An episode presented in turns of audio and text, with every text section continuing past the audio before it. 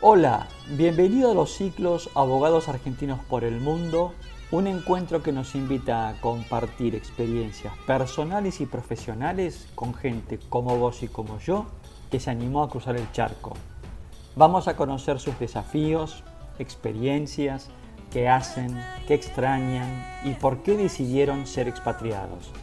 Vamos a conocer gente joven, otros no tanto, personas muy talentosas con mucho empuje. En definitiva, pequeñas historias que nos inspiran y nos animan. En este episodio de Abogados Argentinos por el Mundo vamos a conversar con Teófilo Sá, abogado argentino que reside en Ámsterdam y trabaja actualmente en Philips.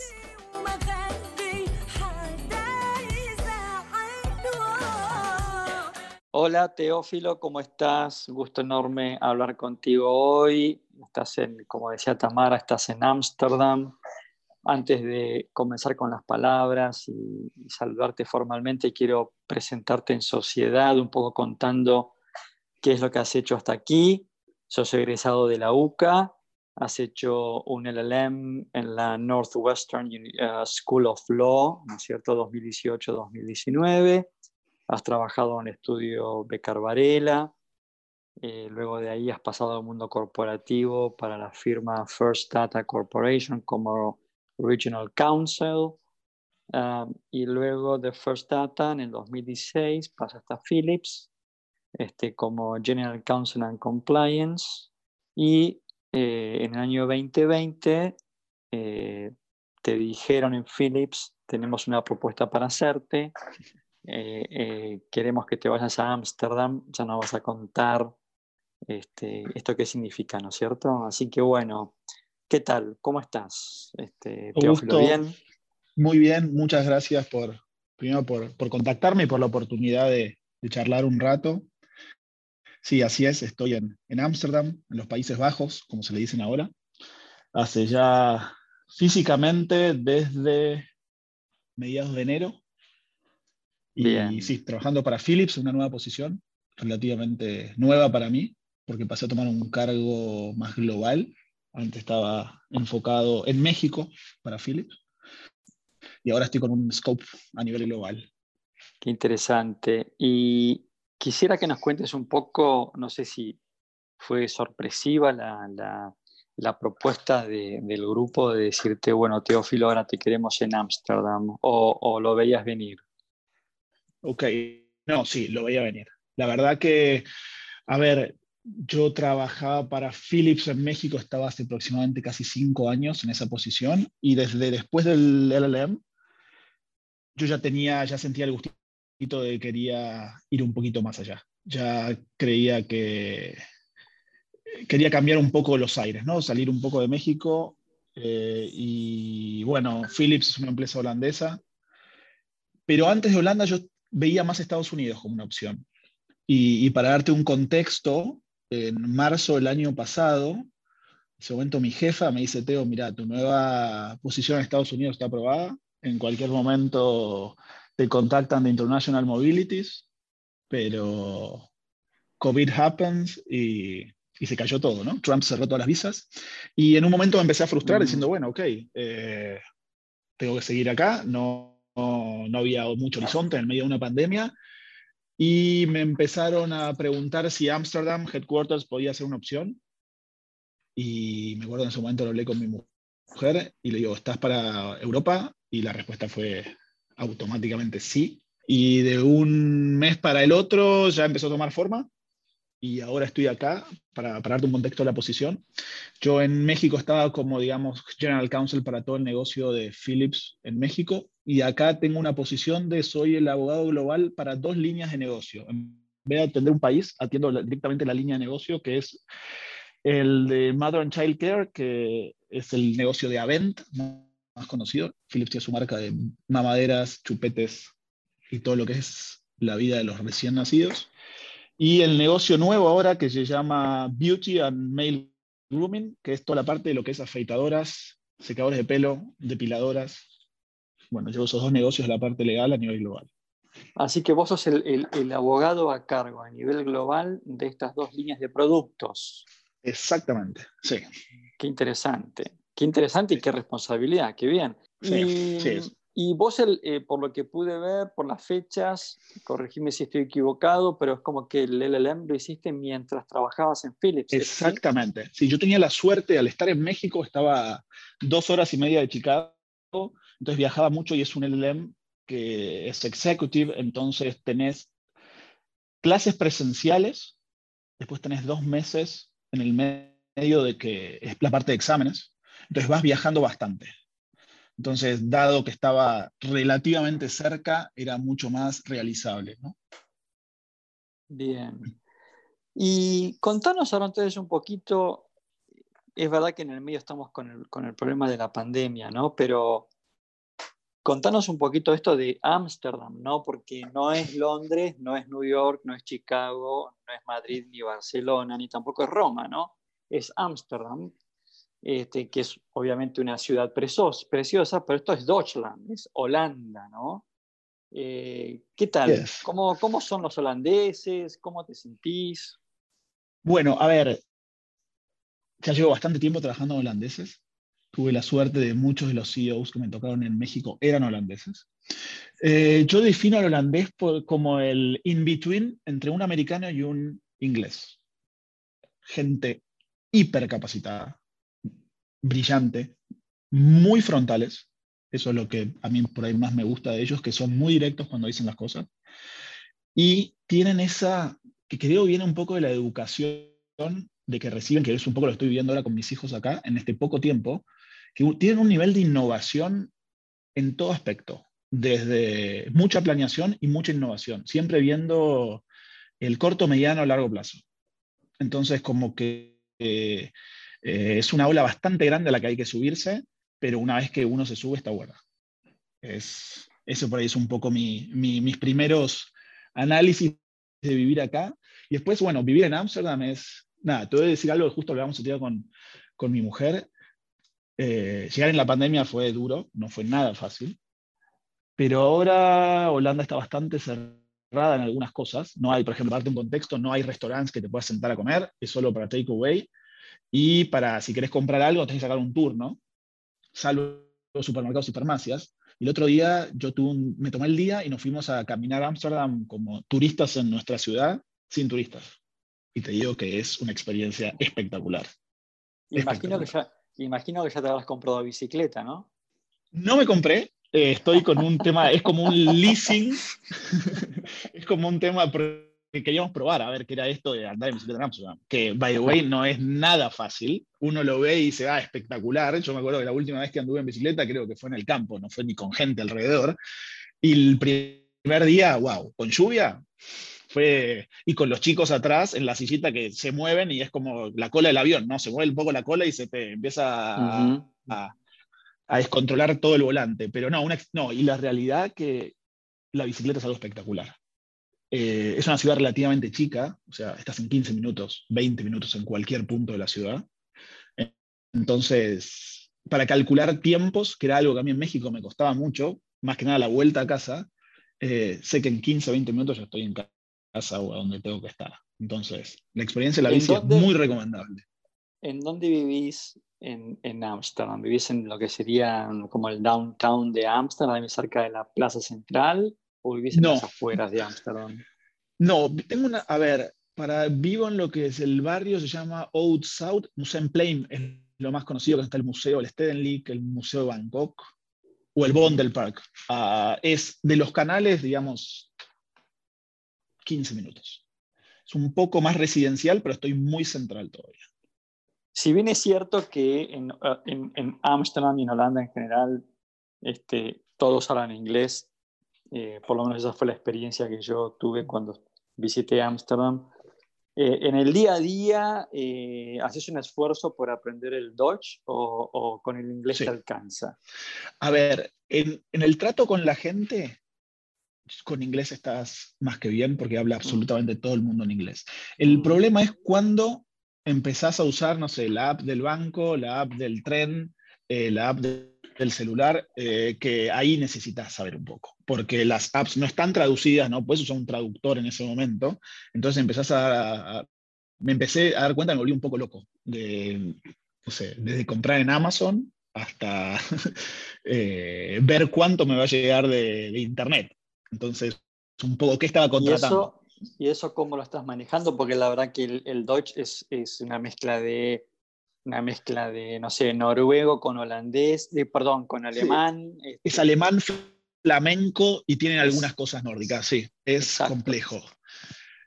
¿Cómo estás, estás, tomando, ¿Estás tomando clases? No todavía, empezamos con, con una app que se llama Duolingo, la recomiendo, hay que dedicarle muchísimo esfuerzo, pero por ahora en lo que es comunicación básica, bastante bien.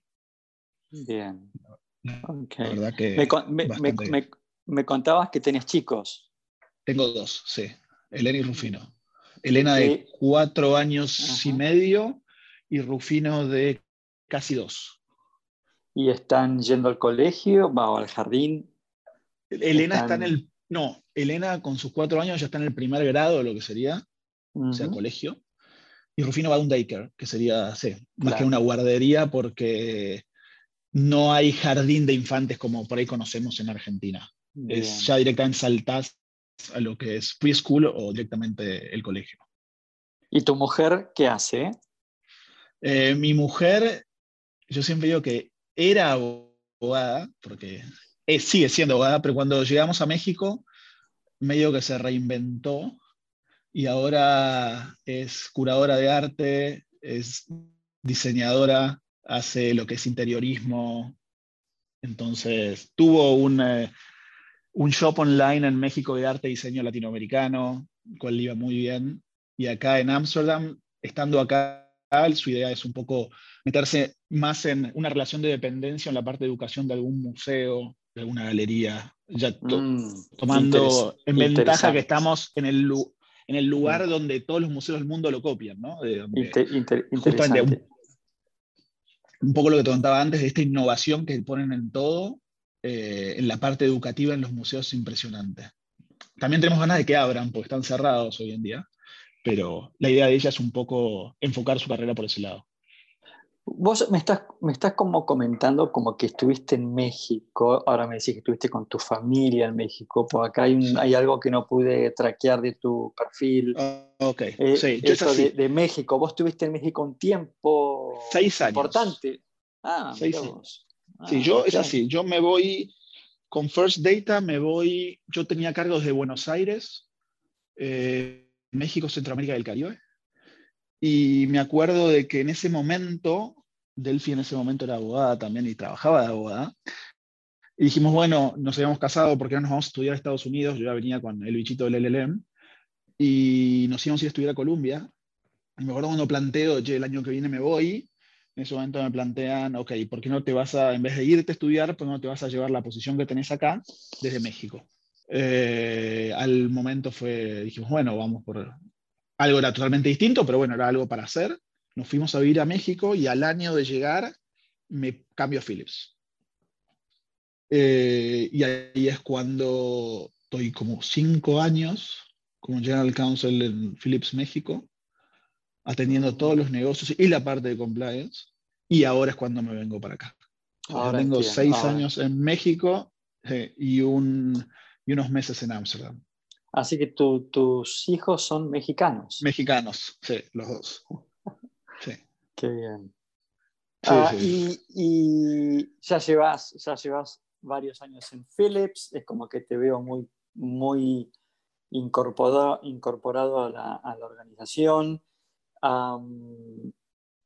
Este puesto que hoy estás ocupando en, en, Ámsterdam, en, Holanda, eh, es un puesto donde te vislumbras que vas a estar mucho tiempo. Contanos un poquito cuál es tu sensación. Y la idea, un poco viendo cómo es el tren de la compañía, ¿no? Eh, yo sé que tres años voy a estar seguro en esta posición. Que es un poco también la, curva de maduración que, uno tiene al, agarrar algo nuevo, ¿no? También en el medio, para darte un contexto, eh, tengo, pues empecé la posición en agosto del año pasado desde México, pero dentro de estos cambios que está haciendo Philips a nivel estructura, al principio era el abogado de lo que era Avent y solo afeitadoras, y hace tres semanas pasé a tener under my scope toda la parte de mujeres, ¿no? De depiladoras, eh, eh, secadores de pelo y ese tipo de cosas. Entonces, como que también es una posición que va, va cambiando a medida que van pasando los meses. Pero no, creo que tengo muchísimo por aprender. Lo que más me gusta de esta posición es que estoy muy metido en el negocio. Siempre te diría que 50% trabajo abogado, el otro 50% es ya visión de, negocio. Ahora, ahora vamos a hablar un poquito de eso porque es muy interesante. Eh, recién hablabas de que el, holandés es una persona muy frontal, muy directo y que en general la sociedad holandesa son muy innovadores este, y están siempre planificando y mirando en el mediano y largo plazo. En la diaria, ¿no? ¿Cómo es el holandés? El vecino, el, ¿cómo es el holandés? ¿Es un tipo frío? ¿Es un tipo amable? ¿sabes qué? Con nosotros todo lo contrario. Yo venía un poco con ese bias y todo lo contrario. Como...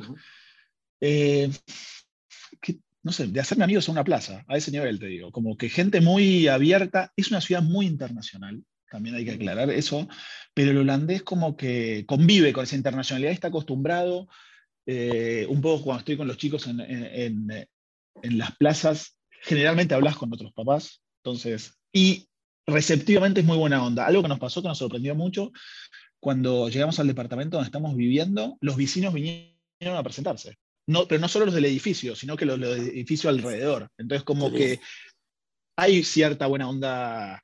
Eh, la gente se conoce toda con todo, o sea, ya sé el de la panadería de la esquina, el del súper de enfrente, como ya nos vamos conociendo y era algo que realmente que yo vivía en México no me pasaba en México.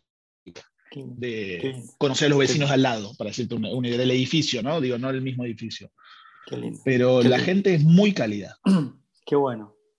Y, es verdad que también, repito, el contexto de la pandemia este, limita mucho esto que te voy a preguntar, ¿no? Pero hoy tus vínculos de, no voy a decir de amistades, porque tenés todavía muy poco tiempo en Holanda, pero estás como tejiendo un círculo de amistades, digamos, no sé, con amigos del trabajo, con vecinos, con argentinos que estén por ahí dando vueltas, ¿cómo, cómo estás manejando ese aspecto? A ver, creo que es la parte más difícil, para serte honesto. Eh, y sí, en un contexto de pandemia es más difícil aún, teniendo en cuenta que en Holanda hay toque de queda a partir de las 10 de la noche. Entonces, eh, se te acortan un poco los programas, ¿no?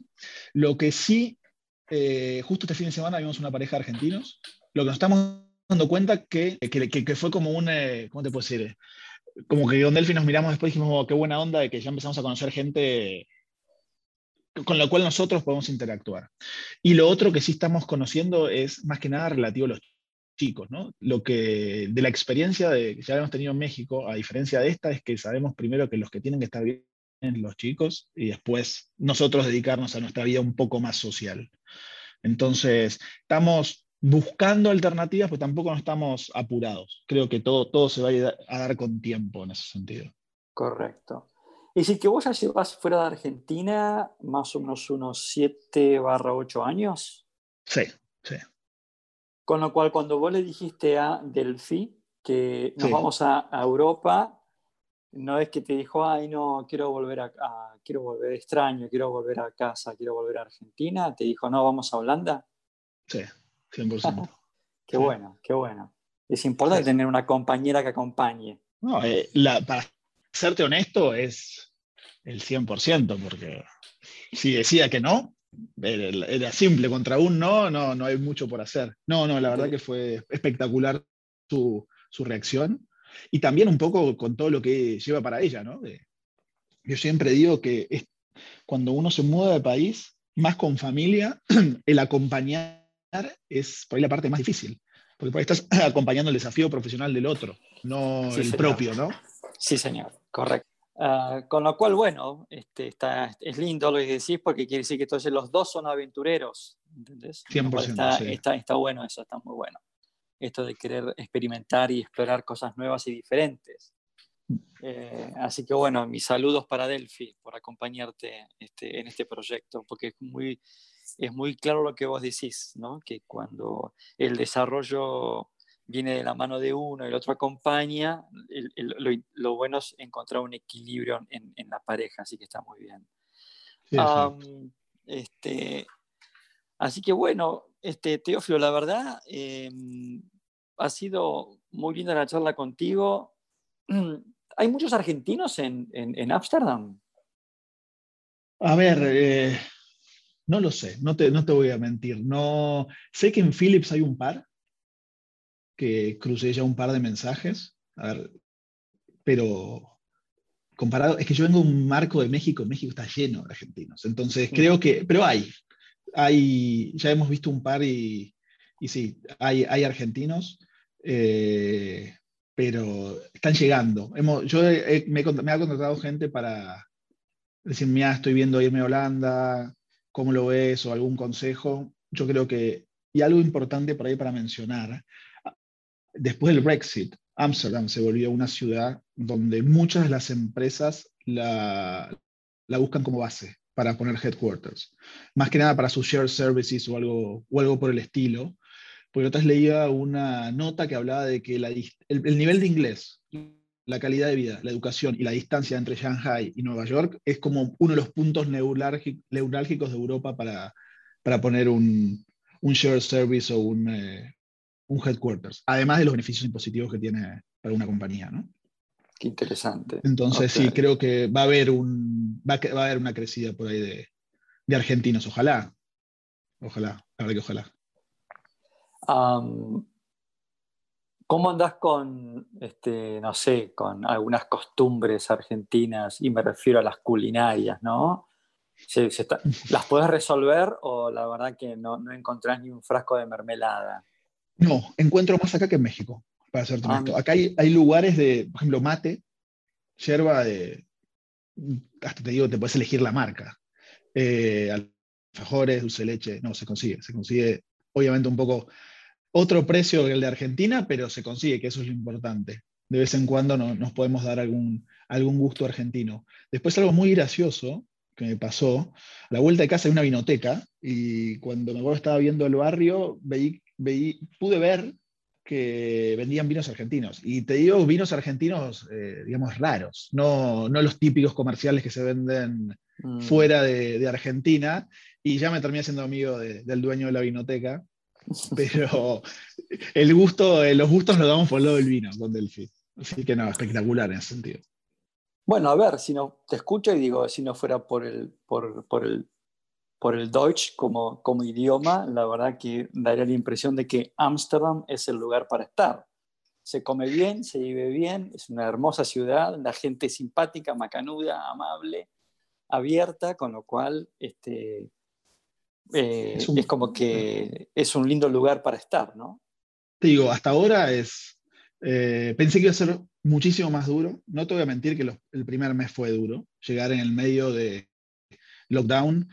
Eh, Delphi llegó más tarde y justo habían cerrado los vuelos con Argentina y con prácticamente toda Latinoamérica. Entonces, cómo venían Delphi los chicos fue medio un chino.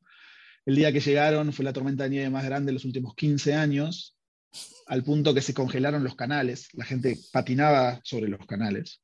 Entonces como que fue medio harsh la llegada. Pero ahora que ya estamos en primavera, los días están siendo un poco más lindos. Eso sí, el clima no es muy bueno. ¿eh? Tengo, luego con ese caveat que el clima es bastante complicado. Es muy, muy gris. Pero nada, es una ciudad espectacular y lo que te das cuenta es de que a pesar de todo, la gente se sigue moviendo en bici, no se queja el clima. Ya es algo con lo que conviven, ¿no? Claro, correcto, correcto. Entonces, sí, no, es una muy linda ciudad, la verdad. Bueno, Teófilo, la verdad que fue muy lindo hablar contigo. Eh, nos has dado una pincelada muy linda de Ámsterdam. Desde acá eh, te deseo y les deseo a vos y a Delphi y a tus chicos lo mejor, eh, que, tengan los mejores de los éxitos y una linda experiencia familiar y, personal ahí en Ámsterdam, una ciudad hermosa y un país muy lindo, muy ordenado este, y de muy buen gusto. La verdad que una cosa que a mí me llamó siempre la atención cuando fui a Ámsterdam es el, el buen gusto de, del, holandés, ¿no? Y los locales y los comercios, la verdad que es muy, muy lindo. Así que Teófilo, te felicito por, por, por este carrerón que estás haciendo en Philips y quedamos en contacto para un próximo encuentro. Por supuesto, te agradezco muchísimo y como te dije al principio, gracias por, por la oportunidad y por la charla que tuvimos. Y nada, y si estás por acá, te espero y vamos a tomar algo o a, comer algo por acá. Así que... no, no te quepa la menor duda. Saludos a, saludos a Delphi. Espectacular, te mando un abrazo. Muchas gracias. Hemos, hemos conversado con Teófilo Sá, abogado argentino, egresado de la UCA, LLM de la Northwestern School of Law, actualmente residiendo en Ámsterdam, en un puesto global para la firma Philips, una experiencia profesional, una experiencia personal y familiar en un país que nos presenta como único desafío aparentemente aprender el idioma. El resto pareciera ser que es bastante amigable. Los, eh, los esperamos en un próximo encuentro de ciclos abogados argentinos por el mundo.